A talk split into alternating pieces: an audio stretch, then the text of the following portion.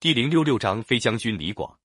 公元前一百二十九年，匈奴派兵进犯上古，汉武帝派卫青、公孙敖、公孙贺、李广四名将军带领人马分头出击。在四名将军中，要数李广年纪最大，资格最老。李广在汉文帝时候就做了将军，汉景帝的时候，他跟周亚夫一起平定七国之乱，立过大功。后来汉景帝又派他去做上郡太守。有一次，匈奴进了上郡，李广带着一百个骑兵去追赶三个匈奴射手，追了几十里地才追上。他射死了其中的两个，把第三个活捉了。正准备回营，远远望见有几千名匈奴骑兵赶了上来。李广手下的兵士突然碰到那么多匈奴兵，不由得都慌了。李广对他们说：“我们离开大营还有几十里地，如果现在往回跑，匈奴兵追上来，我们就完了。”不如干脆停下来。匈奴兵以为咱们是来引诱他们的，一定不敢来攻击我们。接着，李广下令前进，在离开匈奴阵地仅仅两里的地方停了下来，命令兵士一齐下马，把马鞍全卸下来，就地休息。兵士们都发急了，说：“匈奴兵马这么多，多又这么近，要是他们打过来怎么办？”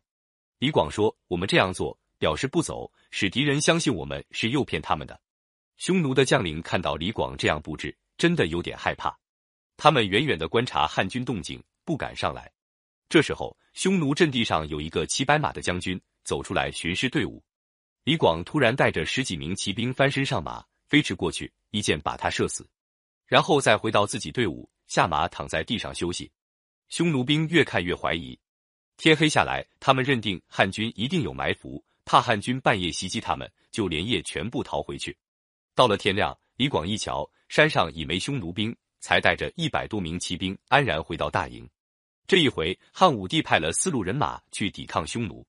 匈奴的君臣单于探明了汉兵的情况，知道四名将军中最难对付的是李广，就把大部分兵力集中在雁门，沿路布置好埋伏，命令部下活捉李广。匈奴兵多势胜，经过一场激烈的战斗，李广的人马被打散，李广自己也受了伤，被匈奴兵俘虏。匈奴兵看李广受了重伤，把他放在用绳子落成的吊床里，用两匹马驮着送到单于的大营去。李广躺在那张吊床上，动也不动，真的像死了似的。大约走了十几里地，他偷偷的瞅准旁边一个匈奴兵骑的一匹好马，使劲一挣扎，猛地跳上马，夺了弓箭，把那匈奴兵推下马去，调过马头，拼命往南飞奔。匈奴派了几百名骑兵追赶，李广一面使劲夹住马肚子，催马快跑。一面回转身来，拈弓搭箭，一连射死了几个追在前面的匈奴兵。匈奴兵眼看赶不上李广，只好瞪着白眼让他跑了。李广虽然脱了险，但是因为他损兵折将，被判了死罪。汉朝有一条规矩，罪人可以拿钱赎罪。李广缴了一笔钱，总算赎了罪，回家做了平民。过了不久，匈奴又在边境骚扰，汉武帝重新启用李广担任右北平太守。多少年来，李广一直在北方防守，因为李广行动快，剑法精，忽来忽去，叫人摸不准他的路子，所以匈奴人给他起一个外号叫飞将军。李广做了右北平太守，匈奴人害怕飞将军，不敢进犯。右北平一带没有匈奴兵进犯，可是常有老虎出来伤害人。李广只要听说哪有老虎，总亲自去射杀。老虎碰见他，没有不给射死的。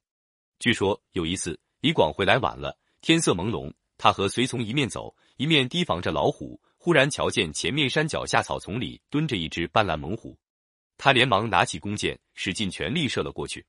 凭他百发百中的箭法，自然射中了。手下的兵士见他射中老虎，拿着刀枪跑上去捉虎。他们走近一瞧，全愣了。原来中箭的不是老虎，竟是一块大石头。而且这支箭陷得很深，几个人想去拔也拔不出来。大伙真是又惊奇又佩服。李广过去一看，自己也纳闷起来：石头怎么能射得进去呢？他回到原来的地方，对准那块石头又射了几箭，箭碰到石头，只蹦出火星，却再也射不进去了。但就是凭这一箭，人们都传说飞将军李广的箭能射穿石头。李广的一生大都投入了抗击匈奴的事业，他身经大小七十几次战斗。由于他英勇善战，成为匈奴贵族心目中可怕的劲敌。但是李广在他一生的战斗中，常常遭到意外的挫折。倒是两个新提拔起来的青年将军卫青和霍去病，在抗击匈奴的战争中立了出色的战功。